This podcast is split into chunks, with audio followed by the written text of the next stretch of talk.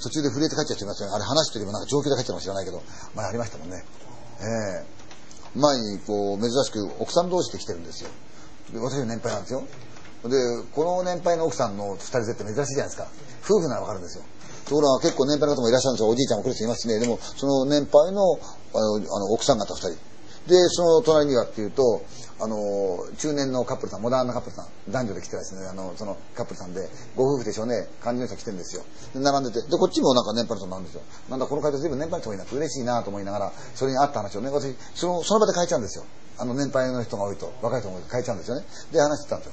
そしたら、みんなはこう黙って言うんだけれども、その細いね、あの、おばちゃん二人のうちの片っぽの人が、私に向かってなんか言ってるんですよ。なんか喋ってるんですよ、口開けて。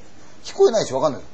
なんだ、稲川つまんない人なのと思ったら、よく見たら目線が違うんですよ。私を見てないんですよ。私の後ろの方を見てるんですよ。もっとその上手側を。何、誰に言ってんだったんですよ。でね、立ちかけちゃー座り、違う人また立ちかけちゃー座るんですよ。で、何をしたかなとそのうちに今度はね、この関係ない、このお二人のね、あのーカップルさん、あの、ご夫婦かなんかとこに、そのおばちゃんが顔向けてなんか言ったんですよ。そしたらその夫婦がね、うわっとのけぞったんですよ。あれとか。自分の連れに行った連れのそのおばちゃんもぶわっとのけとったんですよ。なんだろうって言ったんですよ。で、しばらく経ったら聞こえたんですよ、声が。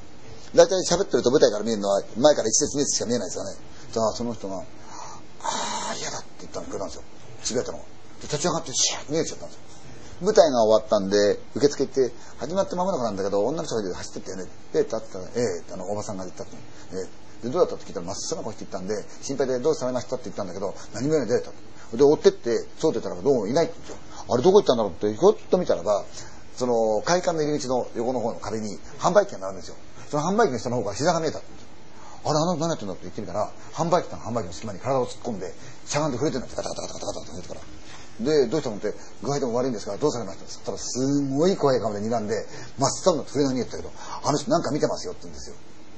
えーなんか見たんですよね。何か舞台にいたんですよね。